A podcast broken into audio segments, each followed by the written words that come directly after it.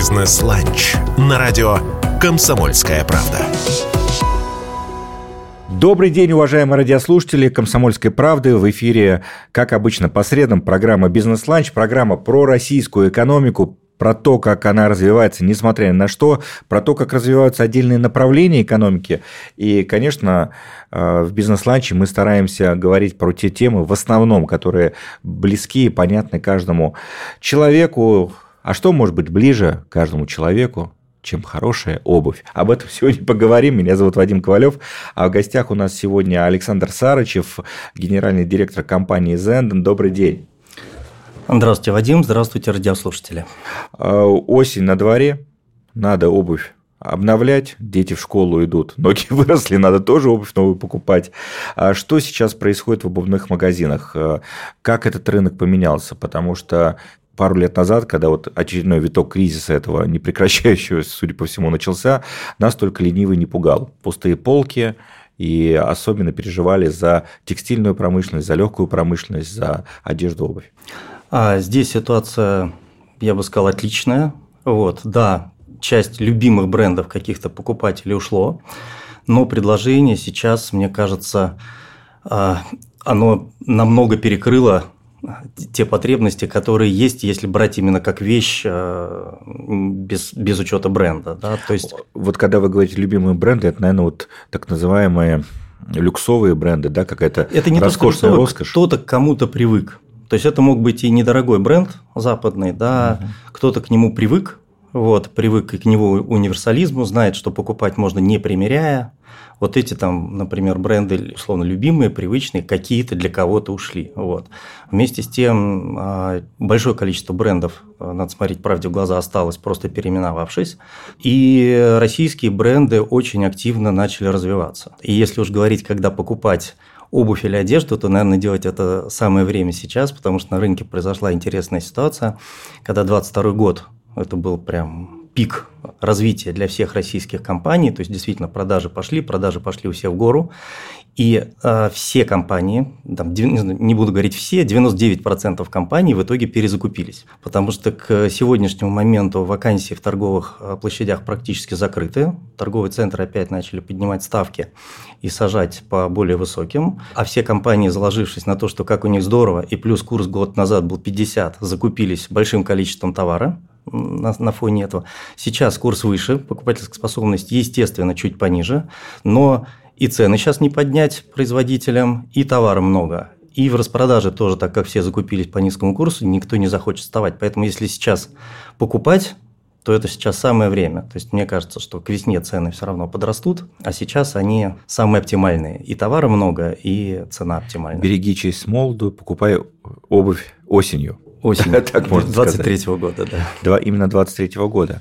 А на, насколько российский рынок э, зависит от зарубежных поставщиков? Потому что, понимаем, производство обуви все равно это э, и упаковка, это и отдельные какие-то элементы, многие из которых, я уверен, просто исторически закупались, там, да, никто и не думал их производить, потому что ну, не было какого-то экономического смысла. Ну, смотрите, как бы и буду говорить за наш сектор, за обувь, да, да а здесь мне кажется, там 90% э, товара в целом производятся в странах азиатских. Разницы даже нет, какой бренд мы покупали, потому что что-то производилось там, везлось в Европу, потом поставлялось в Россию уже под маркой известного бренда производилось, а что-то напрямую везлось в Россию. Поэтому здесь разницы в целом по рынку не произошло. Если вообще касаться обувного рынка, то бренды-то никакие не ушли. Нас это вообще не коснулось.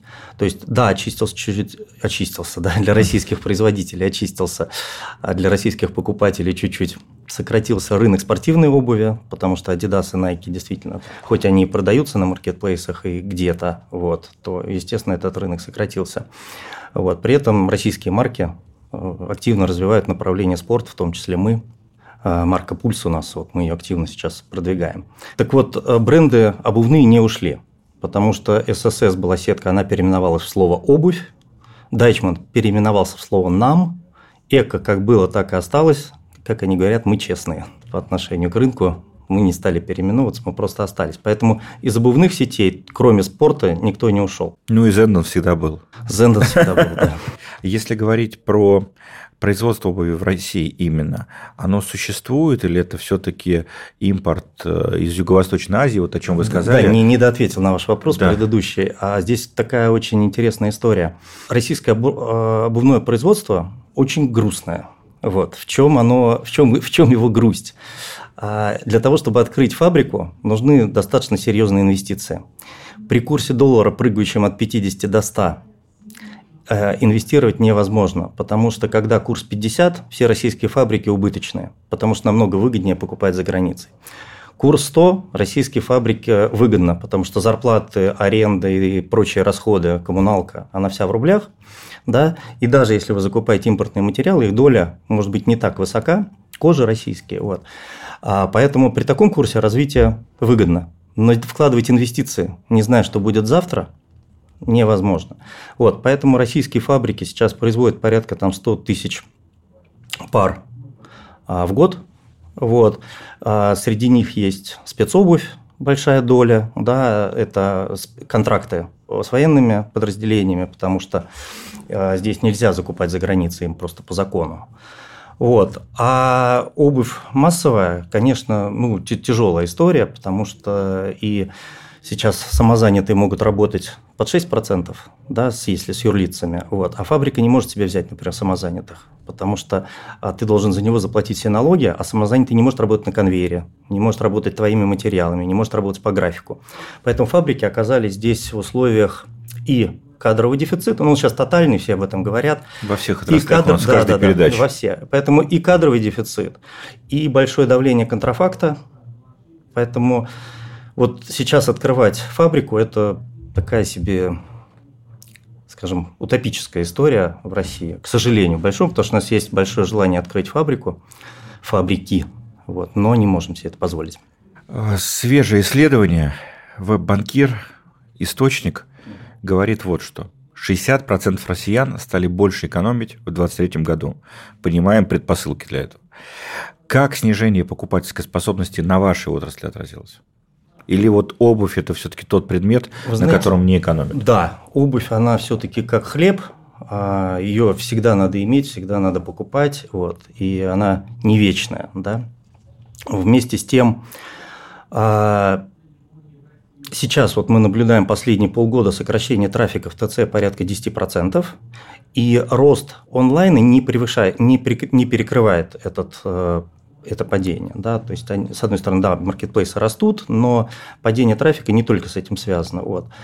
А, поэтому, да, продажи не те чемпионские, которые всем нашим коллегам и нам хотелось иметь, ведь, которые мы видели в прошлом году, но вполне себе планы выполняются, продажи идут. Вот. А скорее всего, часть народа, мы это не можем померить, к сожалению, но часть народа уходит в сетки, такие как смешные цены, планета обуви, где продаются фейки, адидасов, контра, контрафакт, уходит туда. Вот. Поэтому ситуация стабильная, да, там она как бы прироста, скажем так, нет значительного, но вот не, если, не если вы упомянули уж эту тему, а, покупка обуви онлайн. Вот для меня, как человека, еще родившегося в СССР, все-таки покупка обуви – это определенный ритуал. Мама приводит тебя в магазин, тебе дают большую ложку, несколько пар обуви там а, а, перед тобой, ты одни померил ботинки, другие померил, походил там по магазину и так далее и тому подобное, посмотрел, как сидит. Э, глупый, может быть, вопрос сейчас, но неужели, неужели можно купить обувь и покупают люди обувь в интернете, зная просто только размер свой? А, да, сейчас продажи в интернете обуви растут, но действительно для обуви, э, наверное, даже больше, чем для одежды, вот это вот стопор для онлайн-торговли – это впорность обуви и размер, потому что помимо длины стельки, да, длины размера, еще же есть полнота, и понять ее по картинке практически невозможно. Вот. Вместе с тем, здесь есть два момента, которые играют на сторону покупателя. Это, а, сервис от маркетплейсов, которые разрешают привести 2-3 размера, померить, выбрать что-то и что-то вернуть сразу при примерке. Вот. А второй момент – это то, что сейчас конкуренция на маркетплейсах бешеная. Это только кажется, что у нас бесконечная полка на маркетплейсах, да, но если мы открываем выдачу даже в фильтрах, то смотрим мы там, не знаю, 50-100 моделей всего лишь, да, и для того, чтобы модели а, рейтинговались выше, надо, чтобы они продавались. Для того, чтобы они продавались, нужно описывать свою карточку товара, размерную шкалу максимально подробно, чтобы человек понимал, какая у твоей обуви полнота, какой у тебя размер в сантиметрах по стельке. Даже если не совпадает размер, то, например, на ваш 43 закажите у нас 44 он вам как раз подойдет.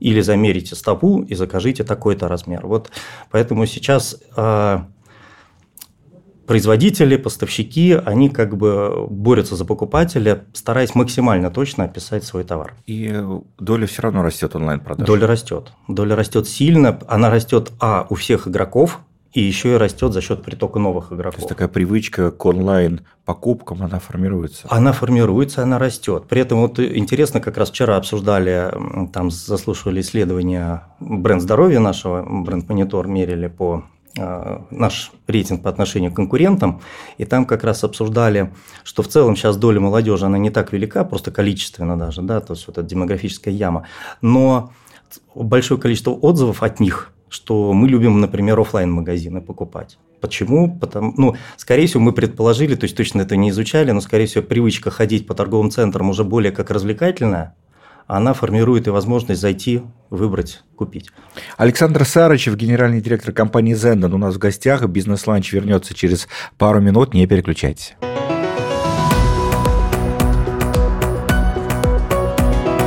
Бизнес-ланч на радио «Комсомольская правда».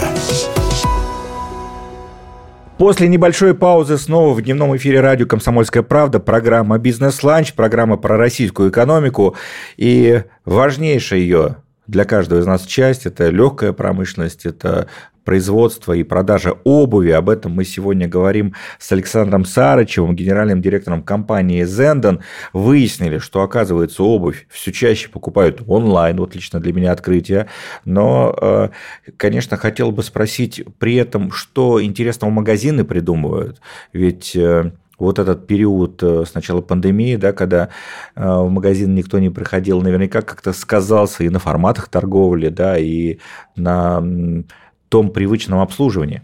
А в целом сейчас э, весь ритейл автоматизируется. Это касается программ лояльности, да, то есть каждая компания, ну, не буду говорить за всех, да, но, скажем так, за лидеров, это стремление персонализировать предложение, узнавать своего клиента по э, номеру телефона, программе лояльности, видеть его историю продаж, в торговом зале помочь с выбором, откорректировать, как я уже говорил, про онлайн, но точно так же скорректировать и свои размерные сетки, чтобы продавец, он же также, также тратит время на принос одной пары обуви, второй пары обуви, третьей пары обуви, чтобы человек померил. Поэтому здесь тоже конкретизируемся с размерами, чтобы сразу приносить то, что человеку нужно. А меняется дизайн, улучшается, улучшается освещение магазинов, улучшается сервис и другие сервисные технологии, которые позволяют быстрее обслужить покупателя на кассе, более удобно ему продать обувь. Вот, казалось бы, да, такой понятный каждому бизнес, как торговля, да, как много мелочей, я вот каждый раз поражаюсь, освещение, музыка, да, все это влияет. Освещение, музыка, скорость выноса, скорость нахождения нужного, а кросс-продажи, потому что можно говорить, что это мы что-то, условно, можно что-то навязать, да, но если девушке предложить к ее туфелькам красивую сумку, да, она будет рада. И вот наша задача, как бы вот эта вот радость, то есть находить покупателя то, что ему нужно. Мне всегда носки предлагают. Тоже хорошо. Тоже хорошо. Тоже, тоже пригодятся. Тоже, тоже пригодятся. Тоже в хозяйстве пригодятся. Кстати, а вот этот рынок э, средств по уходу за обувью, да, как осенью опять-таки, да, угу. особенно актуально, насколько он в нашей стране, в вашей сети, в Зенден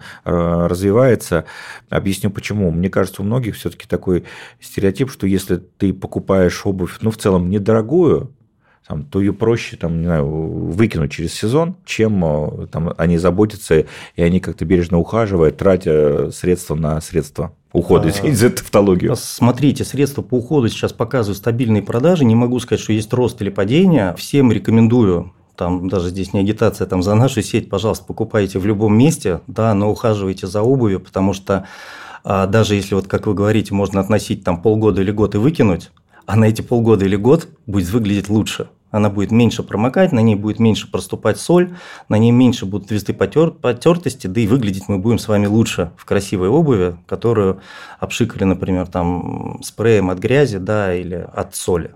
Протерли э, губкой силиконом. Нам надо ближе к зиме, я подумал снова вас пригласить в эфир и поговорить о таких лайф лайфхаках, да, как это, бороться с солью. Это очень интересная тема, но я пользуюсь все время, покупаю средства, опрыскиваю обувь именно, то есть есть средства с краской, которые угу. обновляют обувь, да, но там именно не могу сказать, что пользуюсь, вот, а вот средства от дождя, от грязи обшикиваю все время, это, ну, это явно видно. Наступил слякоть в обуви без пропитки. С пропиткой это две большие разницы. И даже если мы покупаем, и тем более, если мы покупаем обувь с какими-то мембранами, гортексами, то наступая в нашу грязь, достаточно быстро эти мембраны забиваются, приходят в негодность, поэтому лучше всегда пользоваться средствами, независимо от той пары обуви, которую вы купили дорогую или дешевую. Тем более сейчас это средства обувной косметики, они доступны везде, поэтому в любом супермаркете. А в целом, как обновился ассортимент вот в новой реальности, как ее принято называть? Какая обувь наиболее востребована? Там женская, детская? Э, женщины начали экономить? Знаете, Или нет? здесь статистика общая, да, то есть как бы женщины всегда покупают пар больше, чем мужчины, а детям всегда обувь хочется купить э, подешевле, вот, ну, потому что ножка быстро растет, но, к сожалению, есть такая проблема, что детская обувь, несмотря на то, что вроде бы она в два раза меньше мужской или женской, по стоимости она не так сильно отличается, то есть там, не знаю, процентов 25 может быть дешевле, поэтому, конечно, всегда боль, боль большая для людей покупать там детскую обувь, но потребление между женской, мужской и детской обувью ну, практически там пропорции все сохраняются, вот. Интереснее другая история, если взять 2000-е годы и там 2010 70-е, то была такая поговорка. Лучше всего продается а, обувь трех цветов. Черного, темно-черного и темно-темно-черного. Вот. То сейчас эта картина резко поменялась, и если раньше мы подбирали свет в своих магазинах так, чтобы темная обувь выгодно смотрелась, потому что у нас, ну, условно, кругом была одна чернота, вот эта вот надежная черная обувь, то сейчас наоборот, у нас черная обувь занимает абсолютно маленькую часть. А, ну, это у нас это я про всех конкурентов говорю, очень много цветной обуви, яркой обуви, и это развивается. Вот, вот этот именно fashion, он, как сказать, пришел в обувь и очень много Посмотрел белой. я сейчас на свои черные ботинки, подумал, какое душнило. Они всегда у всех есть. И это нормально. Это вот. нормально. Спасибо, да. что успокоили. Это нормально, да. Но если вы посмотрите, придете домой и посмотрите все свои пары, вы увидите обувь на белой подошве наверняка. Вот, какие-нибудь кроссовки цветные, не знаю, сланцы, еще что-то такое. Поэтому черная обувь это надежно, это как пиджак и галстук, они всегда везде должны быть. Но в целом, ну, а особенно в женской обуви, там, конечно, сказали мы Цветного э, намного без больше. галстуков оба, да, сегодня да. сидя на, на нашем эфире в радио э, рубке «Комсомольской правды». А, не могу не спросить о поправках закона о рекламе, которые требуют с 1 сентября регистрировать и маркировать всю рекламу в интернете э, ну, практически на все отрасли, которые влияют на наш быт, э, это действует уже потихоньку, как это действует на вас, э, насколько это усложнит продвижение онлайн-продукции? Любая маркировка, она сильно все усложняет потому что это лишние процессы, это лишние люди, которые за всем этим следят, это лишние сообщения, которые, приписки в сообщениях, которые абсолютно не нужны потребителю. Потом сейчас же идет непонимание, что значит, если я посоветовал, вот я сейчас в эфире говорю, там, да, сеть магазинов Зендан, это реклама или я представляюсь? Как это понять? Эти критерии четко не прописаны. Больше того, было недавно письмо из Минпромторга, где они рекомендуют какой-то свой семинар или еще что-то, а подписи нету маркировки рекламе. Им тут же пишут, а что же вы сами-то не маркируете свою рекламу? И пока это такая история, которую, мне кажется, люди до конца еще год, по-моему, не поймут, как с этим вообще жить. Вот. Но мы нашу рекламу там в интернете маркируем, это там несложно добавить этот, эти символы, но смысла кроме как просто какого-то сбора денег, не видим. Ну, а в целом, если уж мы говорим про маркировку, да, которая мы и на нашей передаче про эту тему говорили, которая в целом служит благой цели, да, там избавить да, нас да. от контрафакта, угу. который, я думаю, в вашем бизнесе Огромный. является большой проблемой. Вы знаете, здесь история такая, вы абсолютно правы, это очень благая история, маркировка. Но ее, но, вне... есть но, ее... но есть нюанс. Ее внедрение оказалось бесполезным. Потому что э, недавно общался, с... есть такая компания, там бренд Монитор, которая мониторит наличие контрафакта. Они сказали, людей, например, в Москве, которые занимаются контролем контрафакта, их там 30 человек, по-моему, в отделе. Вот. И э, проверяется менее 1% контрафактных магазинов. На все наши обращения, что в этом магазине продается немаркированный товар, Приходит сообщение, так как угрозы для жизни нет, проверять предпринимателя ИП мы не имеем права. Поэтому маркировка, к сожалению, в связи, повторюсь, с отсутствием проверок и отсутствием, как это, закон есть, но он не действует. И из-за этого она легла тяжелым грузом на всех легальных производителей. То есть мы маркируемся, продолжаем, тратим на это ресурс, а, обмениваемся данными, что-то там выстраиваем системы, какие-то коды бывают стираются, к сожалению, физически их приходится там восстанавливать. Мы тратим на это ресурс, контрабандисты как работали, так и работают. Вот. Это, конечно, э, беда. Беда, это уж точно. Ну, давайте о хорошем. А всегда было интересно узнать, как формируются новые коллекции обуви, чем они отличаются от старых, кто вообще задает тон по стилю и цвету, и опять-таки, вот если ты, ну, в обычный угу. свой ТЦ заходишь, там, около метро, не знаю, покупаешь, ну, в магазине там среднего там ценового сегмента обувь, а насколько на тебя влияет какой-то глобальный тренд модный, как он отслеживается? А, он влияет, то есть это и, ну, понятно, что есть какие-то классические а, модели формы, да, вот, но входят в моду различные каблуки, различные носы, они то модны, и их доля вырастает в любом ритейле, да, то снижаются, а точно видны смена цветов. То есть то фукси был очень модным, сейчас он не является лидирующим, да, сейчас там более спокойные тона входят э, в моду. Вот. При этом Э, есть законодатели мод, там мировые какие-то лидеры, да, которые показывают обувь, которые через год начинают шить уже все подряд. И если говорить, как формируется э, коллекция обуви, они формируются там, наверное, тремя путями. То есть, а, это просмотр мировых, э, как, не, не знаю, как правильно сказать, это журналы, сайты, те, которые показывают тренды моды. Вот, это подписка, это платная это история, где люди разрабатывают, может, они сами направляют моду или отслеживают, да, но все им следуют. Вторая история – это производители, потому что каждый производитель, даже несмотря на то, что мы ему даем свой дизайн, он занимается анализом рынка очень активно и предлагает нам свои какие-то модели э, трендовые в его понимании. Ну и третье – это наши э, команды, которые шьют для каждого из наших брендов, это их походы по рынку, просмотр, и личное участие в разработке моделей. Спасибо огромное. Не устаю удивляться, как много мелочей, как много тонкостей в каждом деле, которым занимается человек. И огромное спасибо вам, вообще всем а, бизнесменам нашей страны, которые, несмотря ни на что, не оставляют нас пустыми полками. Александр а, Сарычев, генеральный директор Зендон в гостях в бизнес-ланче. Меня зовут Вадим Ковалев. До встречи на следующей неделе. Хорошего дня.